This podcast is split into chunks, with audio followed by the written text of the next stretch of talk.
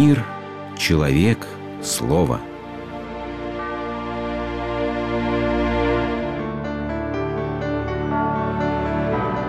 Религиозная энциклопедия. Страх.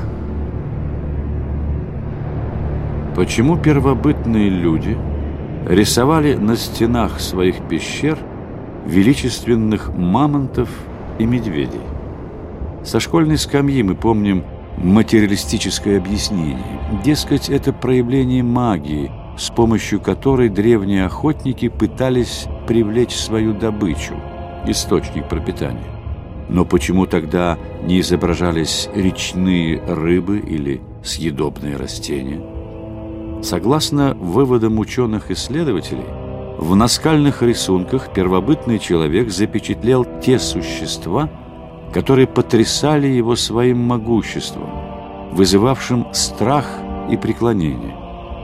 Именно этот священный ужас перед воплощением сокрушительного и непостижимого, необходимость как-то научиться жить в его присутствии, преобразить холодящий душу образ и послужили пробуждению в человеке жажды творчества, вдохновили на создание первых в истории памятников искусства.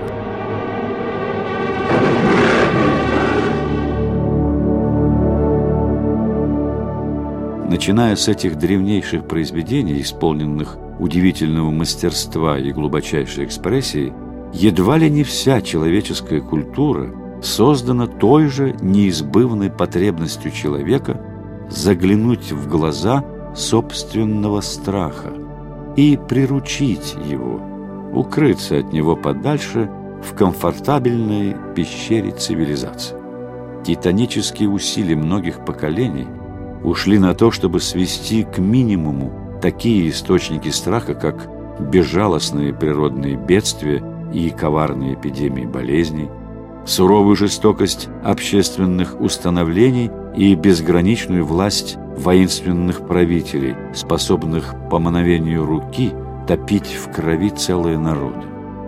Многие угрозы, домокловым мечом нависавшие над человечеством в течение тысячелетий, остались в прошлом, однако его величество страх по-прежнему сохраняет свою роковую власть над людьми.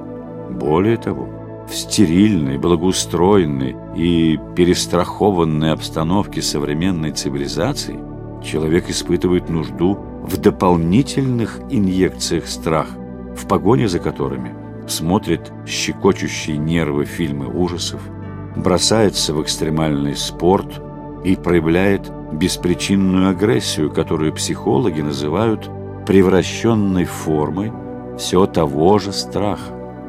Оказывается, страх – совсем непростое явление душевной жизни.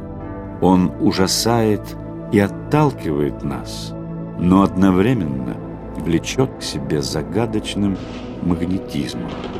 Все – все, что гибелью грозит, для сердца смертного таит неизъяснимое наслаждение.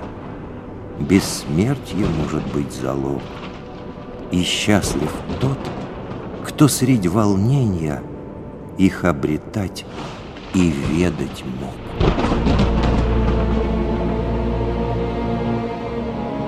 Разгадать таинственную загадку страха – попытался великий датский философ и богослов XIX века Сирен Киркегор. В своей книге «Понятие страха» он указывает, что нужно различать боязнь и испуг, которые вызывают те или иные внешние угрозы, и более глубокий, безотчетный страх, ужас, страх-тоску. Подобный метафизический страх – не поддается обычной логике причинно-следственных объяснений. Он никогда не встречается у животных и возникает только в глубинах человеческой души, свидетельствуя о духовной природе человека, наделенного вечной свободой нравственного выбора, вновь и вновь стоящего перед нелегкой дилеммой между добром и злом. Страх – можно сравнить с головокружением. Тот, чей взгляд случайно упадет в зияющую бездну, почувствует головокружение. Точно так же страх. Это головокружение свободы, которое заглядывает вниз в свою собственную возможность. Расхожее мнение, будто человек должен избегать любого страха вообще, требует важного уточнения.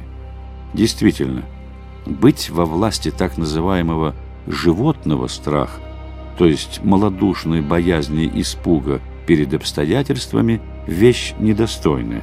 Однако гораздо хуже путать животный страх с голосом совести с проявлением в нас бессмертного духа и пытаться заглушить его любым способом. Тут-то и подстерегает падение до животного состояния. Тщетны любые попытки преодолеть метафизический страх, устраняя внешние причины. Ведь это то же самое, что лечить симптомы вместо самой болезни.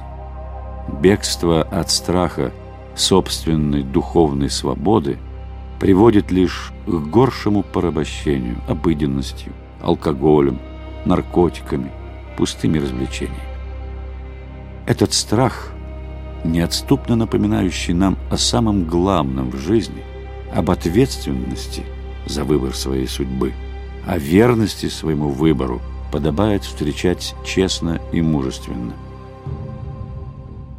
Он приходит словно посланник свыше, от которого некуда спрятаться, и строго вопрошает, не потерял ли ты себя в сутолоке повседневности, не сбился ли с пути жизни.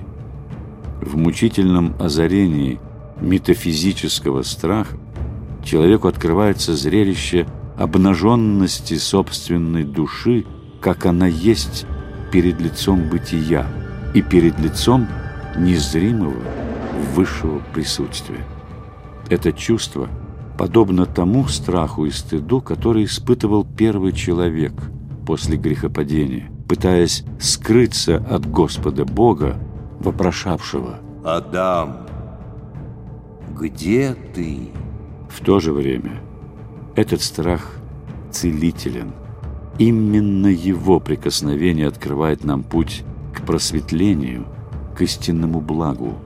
Начало мудрости – страх Господень, доброе разумение у всех, водящихся им. Отчего к нам является страх, от которого некуда деться?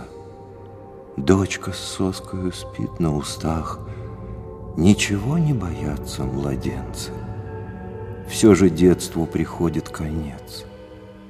Призовет нас тропа многоточий, И сонливую нежность сердец Схватит мистика щупалец ночи. Замер мир весь в ночи, не дыша, Эху чуткому, медля с ответом, Отчего же дрожишь ты, душа, Как осина — качаемый ветром. И душа осветила мне тьму, И звучал ее голос все ближе.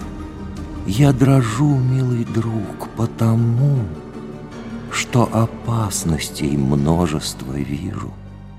Ты не видел лица моего, Ты не слышал души аромата. Может быть, я дрожу от того, что собою я слишком богат, И душа убежала в слезах, В ливнем хлынувших ливнях прозренья, Безотчетный оставив мне страх, Крик младенца от боли рождения.